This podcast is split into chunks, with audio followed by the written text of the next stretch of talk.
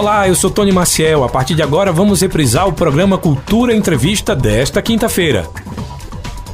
Antes de apresentar minha convidada, já falei aí do tema, eu vou apresentar para você os nossos patrocinadores. Entrevista. Oferecimento. Sismuc Regional. Seja sócio e usufrua de assistência médica, psicológica e jurídica, odontologia, oftalmologia, além de convênios com operadoras de planos de saúde e lazer. Sismuc Regional, Rua Padre Félix Barreto, número 50, bairro Maurício de Nassau. Fone 3723-6542. Vida e Co Enxovais está com desconto de 20, 30, 40 e até 50%. Corre para as lojas Vida e Co Enxovais e aproveita. Avenida Gamenon Magalhães e Avenida Rui Limeira Rosal, no bairro Petrópolis, Caruaru. Faça economia de verdade comprando na Farmácia Oliveira. Xarope expectorante Ecoflux, apenas R$ 21,98. Ligou, chegou 981092641 na Avenida Gamenon Magalhães, em Caruaru. Casa do Fogueteiro e Utilidades. Tem novidades todos os dias. Rua da Conceição Centro. WhatsApp 9 8178-7512 e nos siga nas redes sociais, arroba Casa do Fogueteiro. Cicatriza Caruaru, clínica especializada no tratamento de feridas, úlceras varicosas e arteriais, pé diabético e lesões de difícil cicatrização, curativos especiais e cuidados podiátricos. Cicatriza Caruaru, ligue 98212 5844 Rua Saldanha Marinho, 410, bairro Maurício de Nassau. Hoje eu tenho o prazer de receber Ana Maria Barros, que é cientista política, professora da UFPE e protetora de animais também, que isso é, acho que é um, um, um dos cargos que eu admiro também em você. Seja muito bem-vinda aqui à Rádio Cultura. Boa tarde.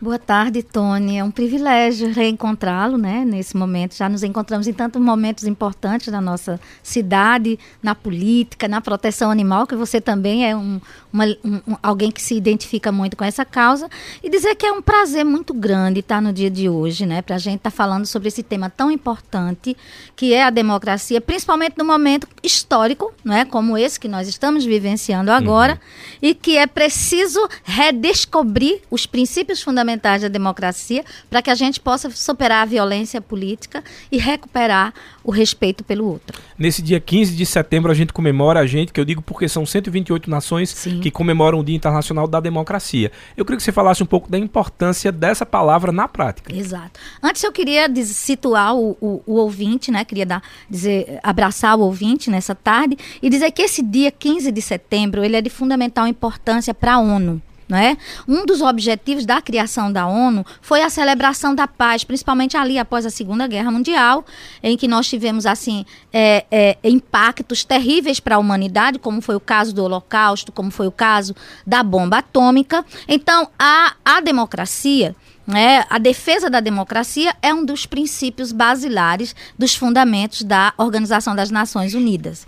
Então, é, essa data ela tem como referência também a Declaração é, Universal da Democracia, que ocorreu no dia 16 de setembro de 97, né? E é, e que reafirmava, nós já sabemos que em, em, 1948, quando é lançada a Declaração Universal dos Direitos Humanos, não é? é são 30 artigos que compõem princípios fundamentais para que mundialmente, que são princípios universais, para que mundialmente os países se respaldassem nesses 30 artigos para organizar os seus estados com base no respeito à humanidade né? Para evitar a autodestruição e a destruição do outro.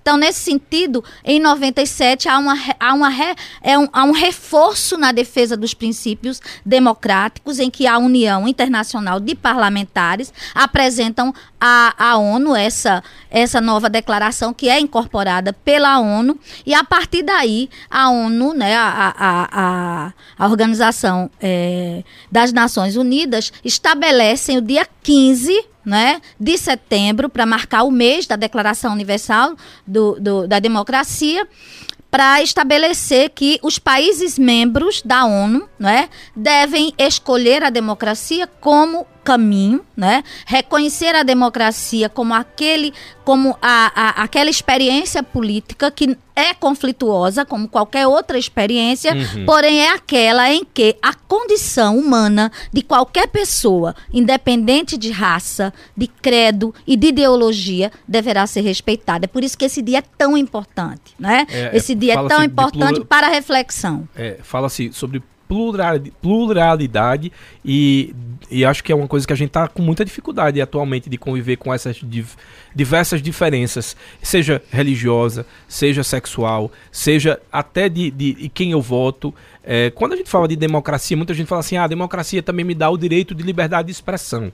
E muitas vezes eu firo a outra pessoa utilizando essa palavra democracia e direito de, de, de liberdade de expressão. A primeira coisa Onde que tá a, gente, a gente precisa entender que a liberdade é de expressão uhum. e não de agressão tá? Boa.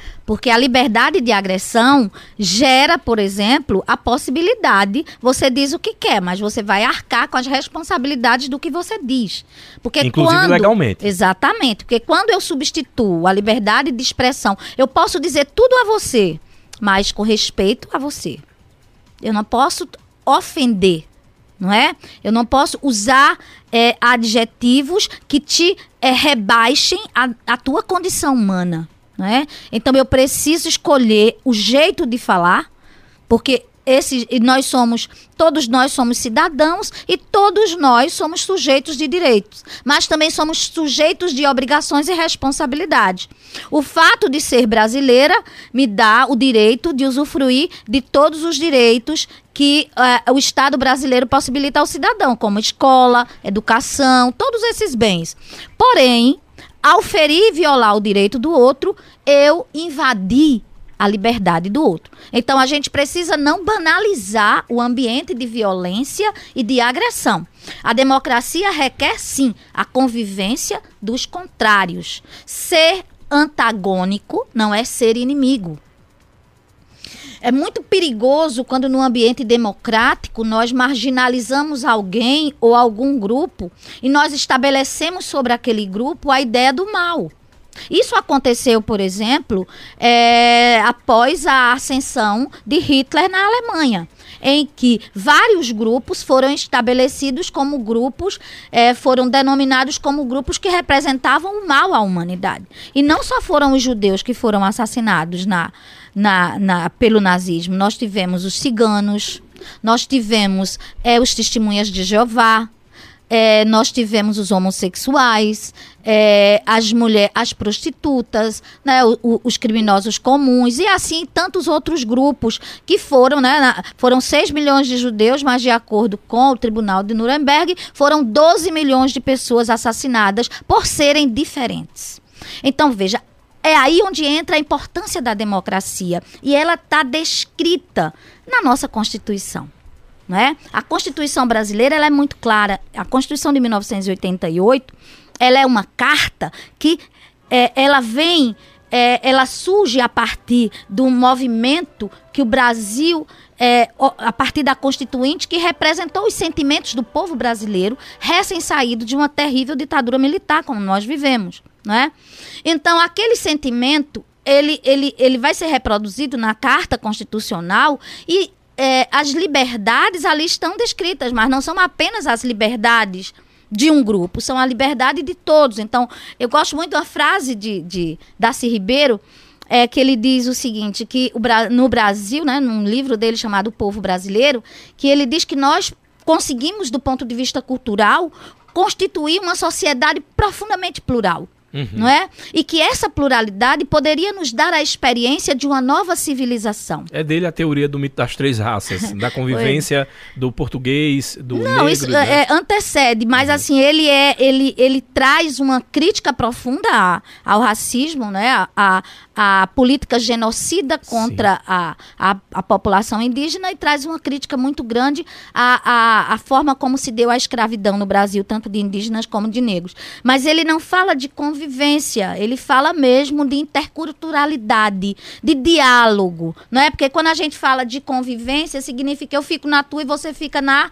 É, é, o, que, o que a gente precisa pensar é que a gente é, é, pode pensar diferente. Eu tenho divergências políticas de várias pessoas mas não a, a, pessoa humana dessas pessoas, né? Ninguém precisa ser exterminado, eliminado porque pensa diferente de mim.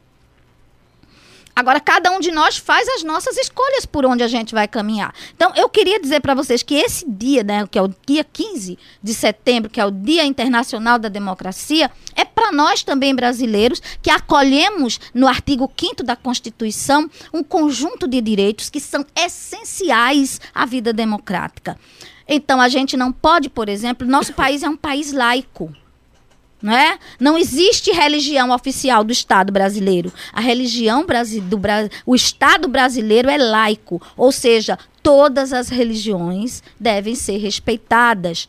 É, o Estado brasileiro não é um Estado racista pela Constituição, então todas as pessoas precisam ser respeitadas, independente da sua origem étnico-racial. Então, se você é negro, branco, é, é, se você é indígena, se você é judeu, se você é árabe e é cidadão brasileiro ou está no Brasil como estrangeiro, todos devem ser respeitados na sua religião, na sua condição. Porque ninguém é obrigado a incorporar obrigatoriamente, seja a religião, seja os valores do outro. Então, a democracia e como, como é, eu vou trazer para você, por exemplo, como o, a Declaração Universal é, da Democracia define um dos princípios dela. Vou dizer, ele detalha dessa forma. A democracia é um ideal universalmente reconhecido, uma meta que se baseia em valores comuns compartilhados pelos povos de todo o mundo independente de diferenças culturais, políticas, sociais e econômicas. É, portanto, ou seja, a democracia é, portanto, um direito básico de cidadania a ser exercido em condições de liberdade, igualdade, transparência e responsabilidade com o devido respeito à pluralidade de pontos de vistas no interesse da comunidade. Então, essa é uma questão chave para a gente discutir e que é muito difícil. Do ponto de vista político e do ponto de vista literário, é um texto muito bonito. Não é? É, eu lembro muito de uma frase de Hannah Arendt. Quase utópico, né? é, mas é quando a Hannah Arendt diz, ela diz assim, o conceito de democracia que é, se você for pegar lá, no, assim, a, é, quem como lidar com a democracia, você pega naquele texto tradicional dos americanos, da democracia, do povo pelo povo para o povo, isso é muito bonito. Mas na prática a gente ainda tem é, é, comportamentos, principalmente aqui no Brasil, herdeiros desse modelo colonial, autoritarista, coronelista, clientelista, em que é, o discurso e a prática não se encontram. Né? Então, pensar diferente, ter uma opinião política divergente, por exemplo, numa cidade como Caruaru, pode significar uma tentativa de destruição da sua vida política e da sua vida pessoal. Ou em, em outras cidades brasileiras também. Então, a democracia é uma experiência a ser construída cotidianamente. Nós já avançamos muito em relação ao que nós tínhamos antes da, da Constituição de 88, sem dúvida. Mas nós não podemos retroagir. Porque além do processo de democratização, tem uma, um outro conceito, Tony, chamado de desdemocratização, que é um, um, conceito utilizado por um pensador da ciência política chamado Charles Tilly, que diz, por exemplo, que, que a democratização é diferente da democracia. Na democracia, as instituições estão consolidadas, onde, por exemplo, essas experiências distintas de pensar, ideologia, etc., elas são reconhecidas e são respeitadas. Na democratização, esse processo é instável, que é o que a gente vive. Então, nós estamos em construção da democracia, nós conseguimos avançar bastante, mas nós temos tido perdas importantes do ponto de vista do espaço democrático e do Estado de Direito, como a redução da participação da população nos conselhos federais, não é um processo muito grande de perseguição e criminalização dos movimentos sociais, a exemplo do movimento negro, do movimento indígena, do movimento sem terra, alguns grupos que vêm sendo extremamente perseguidos por conta das suas lutas e que na democracia isso é um exercício de cidadania. Então, a desdemocratização passa, por exemplo, por esse processo de redução de direitos. E eu acho que aqui no Brasil a gente vive essa crescente violência política que vem produzindo sobre a população. Por exemplo, nesse momento, eu, eu venho conversando com algumas pessoas, vários colegas meus evitaram de colocar, por exemplo, no seu carro um papelzinho de político. De, de, principalmente em relação à eleição nacional. Essa polarização da, da eleição nacional, inclusive com casos aí que a gente está vendo, infelizmente, que eu até queria, já que a gente entrasse nesse assunto, que eu queria entender, você como cientista política, quando foi que ah, essas divergências eh, de partido, eu não vou nem, nem, dizer de partido, porque nem eles têm partido, cada um está cada dia num partido diferente, mas essas diferenças ideológicas, elas começaram a a, a partir para esse campo já da violência, da, do, do, eliminar o outro. Porque eu lembro, pelo menos aqui, a minha lembrança aqui de Caruaru, tinha uns grupos tinham as torcidas daqueles grupos para as eleições. Quando se passava e aquele determinado grupo Sim. vencia, o outro perdia, cada um ia para sua casa, um vencedor, outro não, esperar a próxima eleição de quatro anos e aí tudo se repetia. O que eu vejo agora é uma eterna é, briga e, uma briga que agora partiu para o campo da agressão verbal e da agressão física e agora de assassinato. A gente já viu dois casos aí, né, que, que, que infelizmente está relacionado a isso. Eu queria entender quando é que isso começa a mudar e por quê. Assim, você como cientista político, é que você analisa que pode ter sido o estopim da bomba? Veja, nós estamos vivendo no Brasil uma grave crise civilizatória né? Uma grave crise civilizatória. Ela, ela não tem, ela não estourou agora. Precisa a gente analisar do ponto de vista da rua quando é que esses, é, esse comportamento mais destrutivo em relação às as questões ideológicas, elas começam, não é? Então, em primeiro lugar, historicamente nós sempre tivemos grupos no Brasil que estiveram, é, que se, se colocavam contra a é, contra grupos mais à esquerda. Desde, e, é, desde a época da ditadura militar, por exemplo, nós tivemos a passeata da família com Deus, que reuniu é, cristãos, pessoas de várias religiões apoiando a ditadura militar. Né? Então, isso é um. A, é, com o final da ditadura militar, esses grupos, né, em função das denúncias das torturas, em função da, das denúncias dos assassinatos, das, das, dos exílios. Isso tinha, é, é, com o crescimento dos movimentos sociais, o avanço da democracia no Brasil, esses grupos tinham é, recuado né, esses, esses discursos tão ofensivos e esses discursos ameaçadores. Então, quando ocorre, por exemplo, em 2013, a gente tem aquele movimento que vai para as ruas, né, do, do, daqueles grupos. Aqueles grupos, quando eles vão para a rua, uma das primeiras coisas que eles vão fazer, né, eram grupos dos mais diversos, eles vão para a rua e quando, por exemplo, as bandeiras de sindicatos, de partidos entravam no, nasquelas passeatas, eram expulsos, né? Hum. Então, a partir dali, a gente vai ter uma, um processo de é, demonização das organizações partidárias, principalmente aquelas de, de centro-esquerda e esquerda, mas principalmente as de esquerda, e um processo de demonização também é, é, a partir da reeleição da presidente Dilma. Né? Então a gente vai ter um, um processo crescente a ponto de ofensas é, é, é, morais. Se você for lembrar, por exemplo, naquele período da, do impeachment da Dilma, alguns carros, algumas pessoas colocaram no seu carro uma imagem da presidente de pernas abertas. Eu lembro na, disso. Na, na, então, assim, as agressões elas foram tomando, elas, elas foram crescendo pouco a pouco. Né? E a partir dali, né, a partir da, da, da, da e aí me dê, me dê licença porque eu sou do grupo de pessoas que consideram o impeachment da Dilma um golpe, né? Uhum. A partir do golpe que, que é, foi é, transitou, não é? Que do ponto de vista jurídico não foi um golpe, mas do ponto de vista político foi. Né? Então a gente vai ter uma, um crescimento dessas forças e, dessas, e desses grupos é, que conduzem seus princípios políticos a partir da violência verbal, né? inicialmente, da violência verbal, da defesa do uso de, de métodos mais agressivos. E aí esses grupos vão se aparelhar a partir de orientações políticas é, em figuras como Olavo de Carvalho, é, em figuras como Steve Bannon como Donald Trump, que é, essa agressividade é parte dessa estratégia política.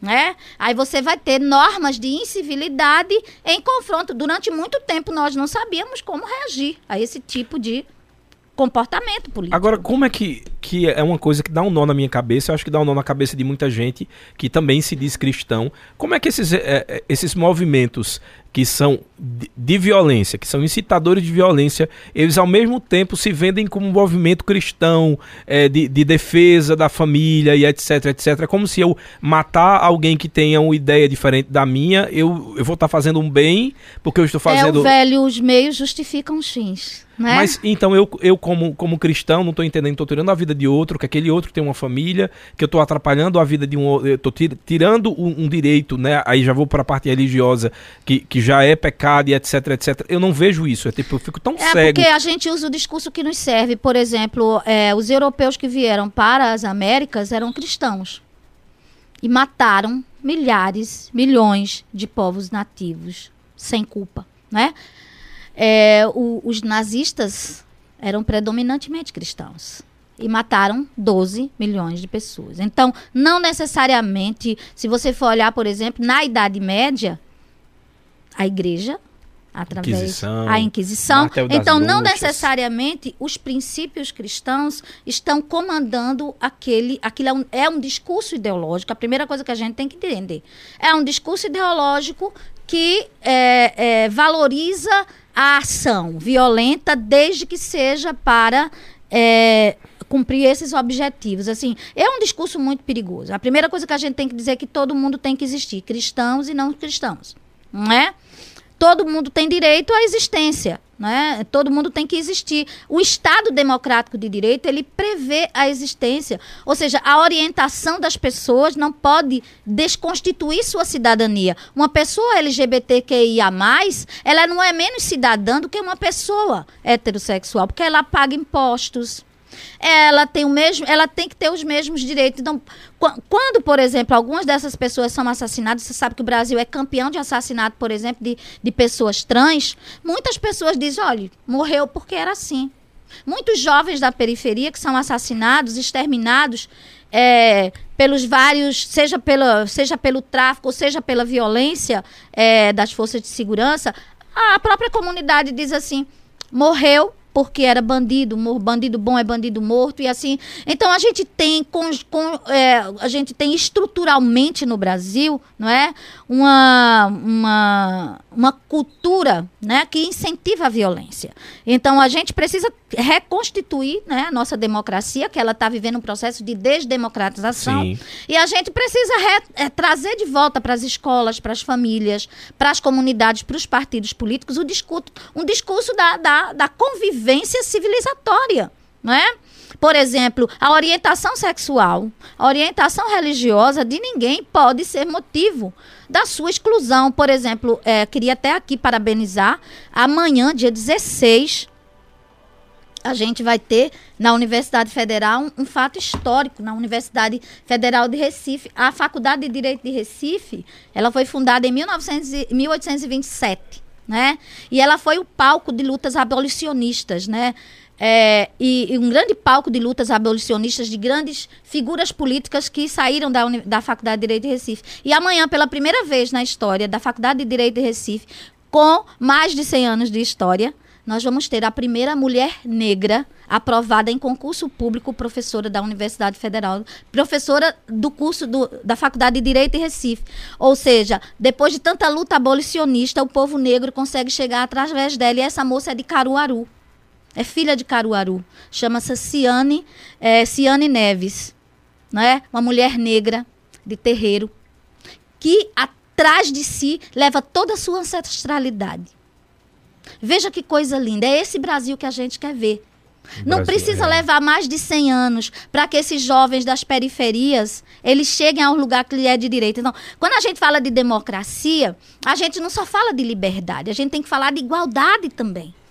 Não é? Nós construímos, nós estamos construindo uma democracia, ela não está pronta ainda, não é? E nós queremos que muitos jovens, como Ciane, que saiu daqui de Caruaru, né? Uma, uma, uma, mulher da luta, uma liderança muito importante, muitas cianes consigam chegar onde elas quiserem. Que o racismo, que a pobreza, que a desigualdade, não é? Que o coronelismo, que o clientelismo não sejam impedimentos para que essas pessoas cheguem onde elas quiserem. Veja quantos anos de 1827 para cá, para a primeira negra doutora extremamente competente poder chegar lá através da sua própria luta, do seu próprio mérito. Então eu acho que eu diria que um dos fatos para mim que marcam essa semana é esse fato não é? Que mostra que é importante lutar pela democracia, né? Que é importante lutar pela, pelas políticas públicas e que com essas políticas públicas a gente pode, sem dúvida nenhuma, que só pela democracia a gente consegue constituir, a gente pode tornar esse país menos desigual, né? Oportunizando a todas as pessoas, independente da raça, independente da origem social,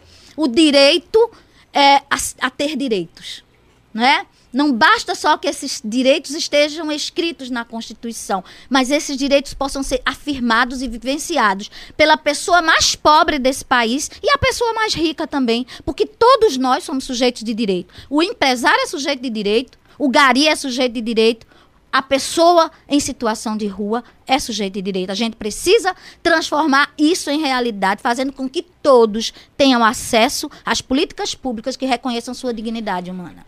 Eu estou recebendo aqui no estúdio a Ana Maria Barros, que é cientista política e professora da UFPE. Hoje estamos celebrando o Dia Internacional da Democracia, né, que, é de, que é celebrado também em 128 outras nações. A gente vai fazer o seguinte: eu vou para um rápido intervalo. Até já. Cultura Entrevista, reprise. Estamos apresentando Cultura Entrevista, reprise.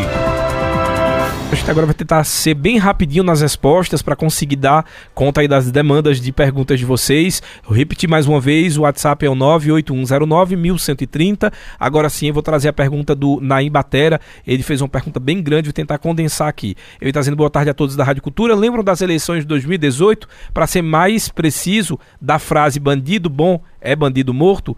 eu acho que é incitação ao ódio, etc. Pois bem, tudo o que está acontecendo agora para ele é fruto de um que foi plantado lá atrás. Ele também disse assim: esqueci de falar do tal que disse que iria metralhar a petezada no Acre. Lembram disso? Ele quer saber se esse tipo de declaração é, falado por autoridades eles podem estar incitando essa violência na população. Eu queria responder, em primeiro lugar, agradecer a pergunta, né? Acho que foi uma pergunta muito bem, bem situada. Eu acho que a partir, veja, todo, tudo isso que já foi incendiado a partir de 2013, em 2018 nós vamos ter é, pessoas que vão ser portadores dessa violência política, né?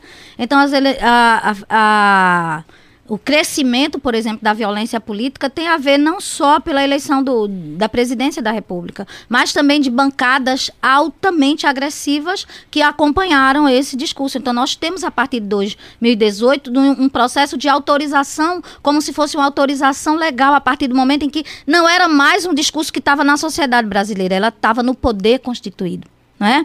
Então, quando a gente diz, por exemplo, bandido bom é bandido morto, a gente está dizendo que o outro deve ser exterminado. É? Então, num país como o nosso, em que a gente nem te, não tem pena de morte, o uso de uma palavra como essa é, sem dúvida nenhuma, incitação ao crime. Não é?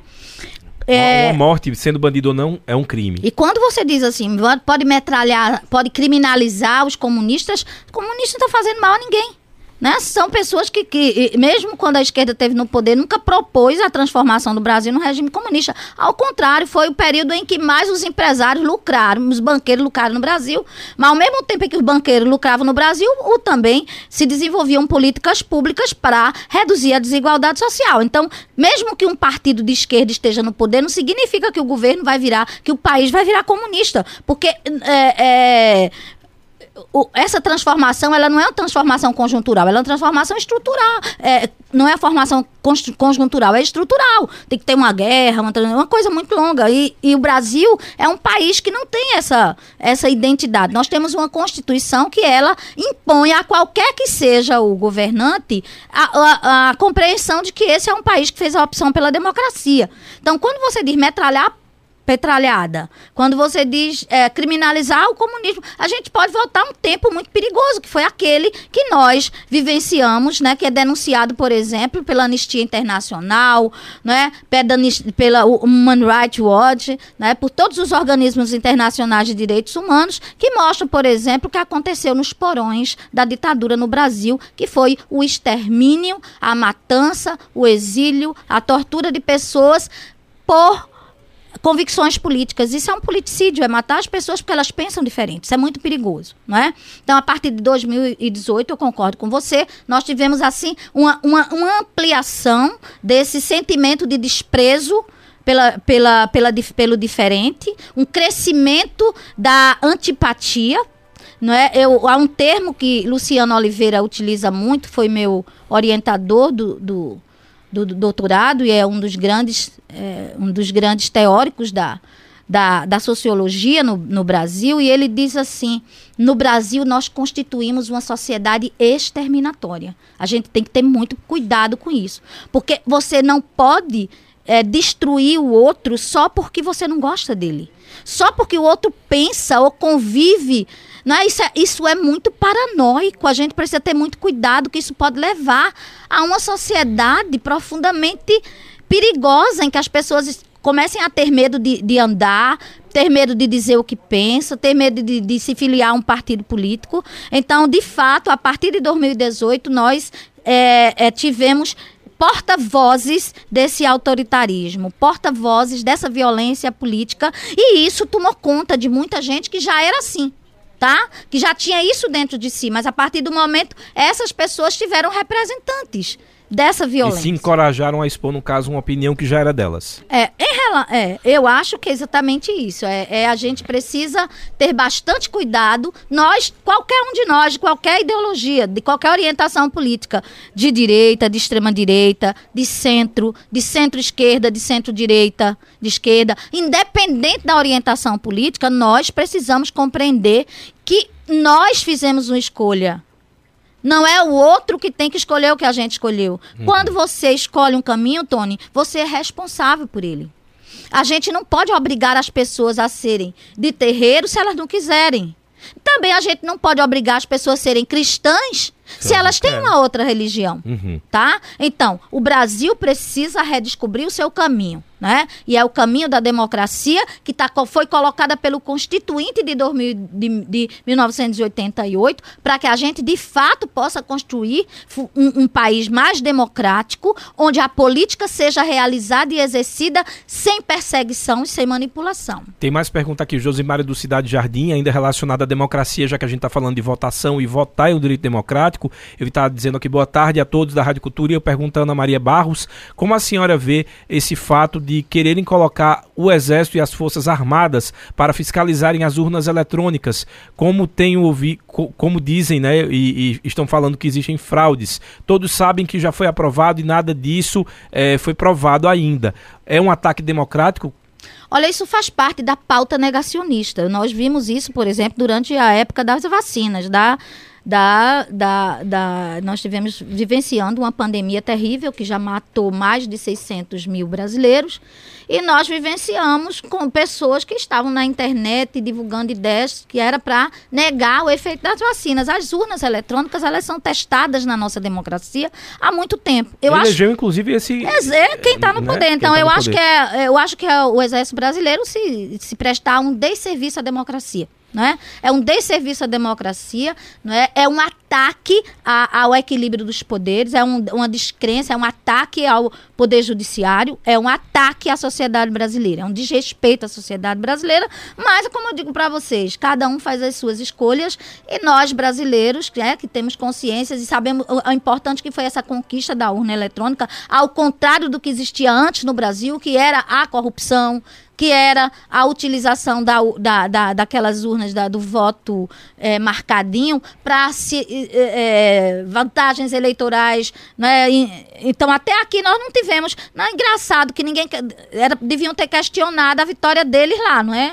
Olha, eu não quero essa vitória, não, porque As a urna urnas. eletrônica. Quer dizer que a urna eletrônica ela só não funciona quando a pessoa não está bem nas pesquisas, não é? Ou quando cresce o sentimento de antipatia em relação aos tiranos. E se é, o Exército Brasileiro se presta a esse serviço, é uma pena porque tem um papel de soberania nacional, de, deveria ser guardiã, inclusive, do que o Estado brasileiro, e, através dos seus constituintes, estabeleceu, que é a democracia e, e as urnas eletrônicas são respeitadas não só nacionalmente, mas internacionalmente. Isso é um jeito também de, de desqualificar a política e de abrir um precedente para criar tumulto, como o Donald Trump criou lá, porque perdeu a eleição.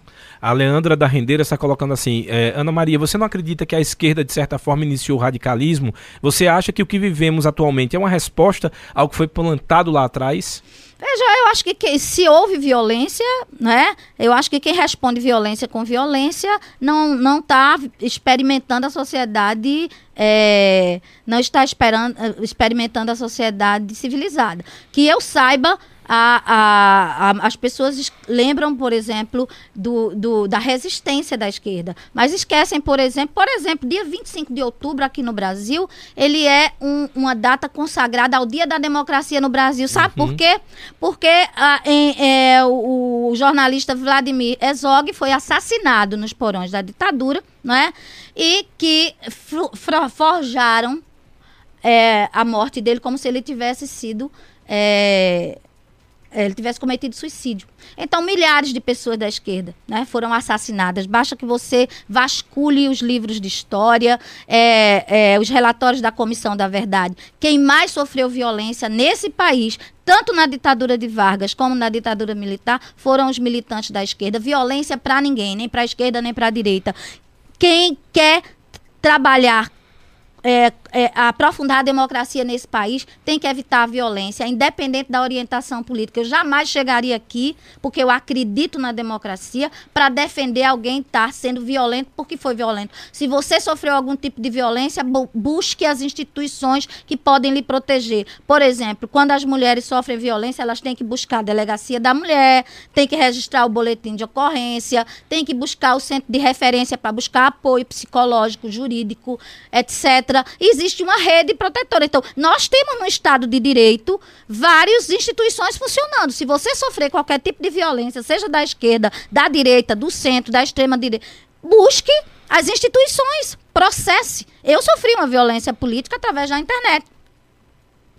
Uma pessoa que eu nem conhecia, nunca tinha ouvido falar.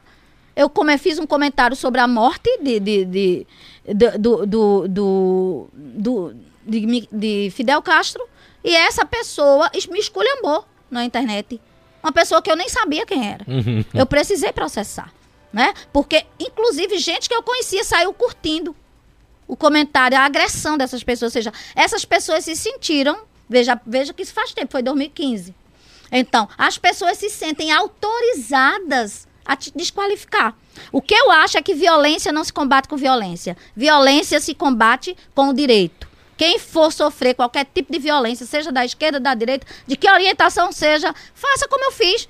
Vá buscar reparação judicial. Não adianta ficar batendo boca. Não, eu não vou bater boca com ninguém. Olha só, a Andresa está fazendo uma pergunta, achei interessante, inclusive encaixar essa pergunta agora, porque você falou do, do, jornalista, né? A gente sabe que a classe de imprensa, durante muito tempo, principalmente na ditadura, foi perseguida, e ela quer saber, querer desmoralizar a imprensa é um ato antidemocrático, como tem sido feito, por exemplo, com a jornalista Vera Magalhães, que está sofrendo aí algumas perseguições? Claro, não é? Em, em um país que vai se tornando autoritário, que vai perdendo a condição de democracia, a primeira coisa que você vai fazer é desqualificar a imprensa. Não é? O, o, o, a imprensa livre, independente de você gostar ou não da Vera, eu tenho várias é, críticas a posições de Vera em vários momentos em que ela faz entrevistas. Mas eu, eu acho que eu não posso querer calá-la. Uhum. Não é? É um direito dela perguntar. É questão até da opinião. Né? Você, né? Tony, pode me fazer a pergunta que você quiser. Eu que vou saber. Eh, só vai me ofender. Aí ah, eu vou dizer para você, Tony, eu acho sua pergunta ofensiva, mas mesmo assim eu vou responder. Porque eu acho que uma coisa é o mundo privado e o mundo público. Uhum. Não é? O mundo privado é a sua casa, são as suas relações interpessoais. Mas você, numa relação, numa entrevista, quando você está tá sendo entrevistado por um jornalista, você tem que reconhecer que você tem um profissional diante de si. E que se esse profissional ele fere os princípios éticos dele, é um problema dele. Você não vai fazer a mesma coisa, não é? Você não vai fazer a mesma coisa. Eu tive, por exemplo, durante a eleição da, da, da a reeleição da prefeita de Caruaru, um determinado jornalista que era da, que não gostava da minha irmã e, e publicou no, no, no Instagram dele uma ironia com a minha irmã. Não é? Então foi uma pessoa. E, e, publicamente eu não usei, não, mas diretamente a ele eu, eu dei o meu esculacho. Disse o que eu queria. Uhum. Agora, eu poderia dizer o nome dele em público? Não. Sabe por que eu não posso dizer? Porque eu tenho que, que a condição de profissional dele, naquele momento ele não utilizou, ele utilizou a condição de militante. Entendi. Entendeu? Deve você saber então, diferenciar. Pra mim, me ofendeu como pessoa. Porque... Eu digo sempre isso, que é o seguinte: as pessoas cobram que a gente seja imparcial e eu tento o máximo possível. O significado de imparcial não significa dizer que eu não tenho um lado. Tem significa dizer. Exatamente. Então, se, se, se eu estou conversando aqui com vocês, eu sei em que eu vou votar. Claro. Isso tenho certeza. Mas você Mas não pode eu não posso usar o seu microfone Exatamente, como voto. arma para pedir voto ou para dizer que o meu voto é o certo para todo mundo. O meu voto vai ser certo para mim para minha opinião, então que as Vou pessoas dar um exemplo a você. Ontem eu tava fazendo uma live no YouTube, foi muito engraçado. Eu e um amigo meu. Só que eu acho que a gente tocou em algum alguma coisa que o YouTube proíbe. Na hora o YouTube derrubou a, a live. a live. Aí eu fui pedir ao rapaz que faz a transmissão para ver o que é que eu tinha cometido de delito. Ele disse: Ó, oh, professora, tal assunto, tal assunto, tal assunto, não pode. Na hora o YouTube derrubou. Eu vou fazer um processo contra o YouTube? Não. Não. Se eu ferir alguma regra. Regra é regra. Regra é regra. A gente tem é? aqui, por exemplo, agora uma regra do TSE que a gente sempre fala quando os ouvintes começam a mandar perguntas que são relacionadas a, a, aos candidatos, a gente não pode. Por quê? Se eu falo mais de Lula, se eu falo mais de Bolsonaro, se eu falo mais de Ciro, isso pode dar margem a entender que eu estou querendo é, claro. ou beneficiar um ou, ou, ou, atrapalhar outro. Então, é, significa dizer que imparcialidade a gente não é não, não, deixa de ser cidadão. Eu ainda continuo exercendo meu direito de votação, sem quem vou votar, mas não vou usar o meu microfone, nem o direito que eu tenho de, de, de repente, ter um programa aqui na, na Rádio Cultura que tem a audiência que tem, para querer pedir voto para ninguém. Correto. Isso é o princípio da democracia. Correto. Ó, a Inalda lá do Riacho das Almas está dizendo parabéns pela a entrevista. Tô adorando aí a professora Ana Maria Barros. Foi a Inalda de Riacho das Almas. Oi, Na, Inalda, querida, um grande beijo, um grande abraço, uma grande, uma grande amiga. Estarei, eu estarei na escola que ela, que a Inalda é diretora, dia 20 aí em Chicuru. Um abraço pro pessoal de Chicuru falando aí sobre a importância da mulher na política. Louro da Malhada está dizendo boa tarde, meu querido, estou na escuta. É, estou aqui no Juazeiro, mais uma vez ligadinho na Rádio Cultura. O Lucivânio Elias está colocando abraço. Grande Tony, como sempre, mais uma ótima entrevista padrão. Essa mulher é incrível, simplesmente maravilhosa. É a maior representante da causa minoritária de Pernambuco do Brasil e do Brasil. Foi obrigada. o Lucivânio Elias. Obrigada, Lucivânio. Tem aqui agora uma pergunta do nosso ouvinte através do WhatsApp, por áudio, vamos saber quem é. Acho que é o Ivaldo Vieira. Excelente programa, Tony e equipe Cultura Entrevista, como também a entrevistada. Mas eu vejo com muita tristeza a situação que nós vivemos hoje. Né? Porque o sistema democrático nos dá o direito de escolhermos e construirmos nosso caminho. Infelizmente, grande parte desse pessoal que hoje corre atrás e apoia um regime ditatorial foram responsáveis e são responsáveis pela situação vexatória que nós vivemos hoje. Então, seria esse pessoal ter consciência que o direito a voto é um direito é, é, intransferível. Né? E se você errou, você tem deixar a paixão de lado e tem como é, é, é, é rever o seu erro, refazer sua história. Não, se exime da sua responsabilidade e vão dar direitos a quem, na realidade, ele, eles colocaram no poder para nomear outros que darão sequência a esse descalabro. Então é triste, a situação é complicadíssima. O pessoal não tem noção do que é e do que estão fazendo. É pura irresponsabilidade política e social. Ivaldo Coab 1. Valeu, Ivaldo. Muito bem, Ivaldo. É isso mesmo. A gente está num clima de muita tensão política e de muita hostilidade. A gente precisa acabar com esse ambiente de violência política e a gente precisa entender que a gente não vai construir um país melhor se a gente é, partir para esse tipo de ataque à vida pessoal, né, à, à honra, né, com injúria. É, e com a ameaça à vida e com a ameaça à liberdade das pessoas. Eu acho que você tem toda a razão. De fato, a gente vê aí pessoas que construíram um ambiente de violência nesse país, pousando hoje não é, de defensores de determinadas bandeiras que são é, bandeiras importantes, e nenhum de nós aqui esquece que são bandeiras importantíssimas. Mas as bandeiras deles são importantes, mas as dos outros também são. A vida deles é importante, mas a vida dos outros também. Então a gente precisa pensar a democracia a partir da, da ideia de, da, da, do princípio da alteridade. Não é? A existência do outro é importante, é fundamental para mim. Imagine se nós vivêssemos que mundo, que mundo baseado egocêntrico, né? É você querer que o mundo seja como você quer, né? Há pessoas que não sabem conviver com a decepção, que não sabem conviver com o não. E isso é o que faz a gente amadurecer, são os nãos da vida. Né? Não pensem a vocês que as coisas boas que vocês amadureceram foram e sim, não. Porque é muito fácil conviver com o sim. Tá todo mundo concordando com você. Quer ver quem é você? É quando alguém diz para você não. Quando alguém diz eu sou diferente de você. Mas quando a gente diz isso, a gente tem que dizer, olha, eu sou diferente de você. Eu discordo de você, mas eu respeito você. Perfeito. Miguel Ângelo está dizendo: Lula disse que vai regularizar a imprensa. Foi um dos questionamentos quando eu falei lá da questão da Vera Magalhães. O Léo do Cidade Jardim está dizendo: precisamos de pessoas assim como essa mulher, porque fala é, o que sabe o que fala. Parabéns. O André Pedreiro está colocando aqui, é, que está ligadinho na entrevista.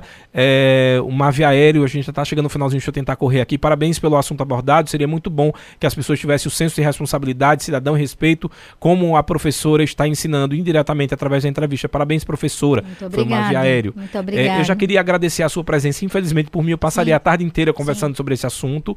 É, agradecer, quero que você deixe uma mensagem aí referente à democracia e vamos, vamos Mas lutar. Eu, eu quero responder só essa questão de. Olha, independente seja Lula, Bolsonaro, Ciro, Tebet, Soraya, eu sou a favor da imprensa livre. Uhum. Tá? Então eu acho que ninguém deve.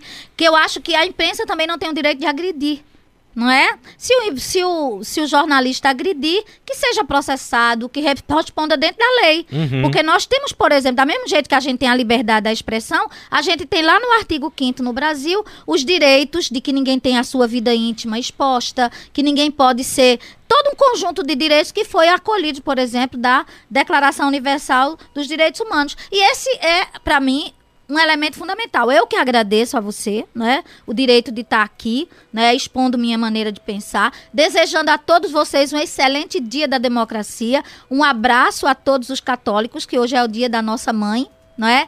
Nossa, Nossa Senhora das Dores, que é, prote... que é a padroeira de, de Caruaru, e agradecer sempre à TV Cultura e dizer que é sempre um prestígio, uma honra ter o direito e o espaço de conversar com vocês. A gente conversou aqui com Ana Maria Barros, como eu já falei, cientista política, também professora da UFPE. Quero agradecer a você que ficou ligadinho, lembrando. Mas aí eu deixo aí uma frase que para mim representa o que seria democracia e espero que a gente consiga viver isso na prática. Voltei dizia que posso não concordar com nenhuma das palavras que você diz, mas defenderei até a morte o direito de você dizê-lo. Ok? Só, só, queria te dizer uma coisa. Hannah Arendt tem uma frase bem pequenininha, mas que eu acho que a gente não pode esquecer dela. E ela é o princípio, da, ela é princípio de alteridade e de respeito ao outro. A política pode ser a mais bela expressão de amor ao mundo. Perfeito. Que a gente termine então com esse Dia Internacional da Democracia, repensando os nossos conceitos, entendendo que política passa, a vida continua. Beijo, beijo, beijo. Até a próxima. Os assuntos que são destaque você escuta aqui no Cultura Entrevista. Cultura Entrevista. Oferecimento: Sismuc Regional. Seja sócio e usufrua de assistência médica, psicológica e jurídica, odontologia, oftalmologia, além de convênios com operadoras de planos de saúde e lazer. Sismuc Regional, Rua Padre Félix Barreto, número 50, bairro Maurício de Nassau. Fone 3723-6542. Vida e Co Enxovais está com desconto de 20, 30, 40 e até 50%. Corre para as lojas Vida e Co Enxovais e aproveita. Avenida Gamenon Magalhães e Avenida Rui Limeira Rosal, no bairro Petrópolis, Caruaru. Faça economia de verdade comprando na Farmácia Oliveira. Xarope expectorante Ecoflux, apenas R$ 21,98. Ligou, chegou 981092641 na Avenida Gamenon Magalhães, em Caruaru. Casa do Fogueteiro e Utilidades. Tem novidades todos os dias. Rua da Conceição Centro. WhatsApp 981787512. E nos siga nas redes sociais. Arroba Casa do Fogueteiro. Cicatriza Caruaru, clínica especializada no tratamento de feridas, úlceras varicosas e arteriais, pé diabético e lesões de difícil cicatrização, curativos especiais e cuidados podiátricos. Cicatriza Caruaru. Ligue 98212 5844. Rua Saldanha Marinho 410, bairro Maurício de Nassau. Você ouviu Cultura Entrevista.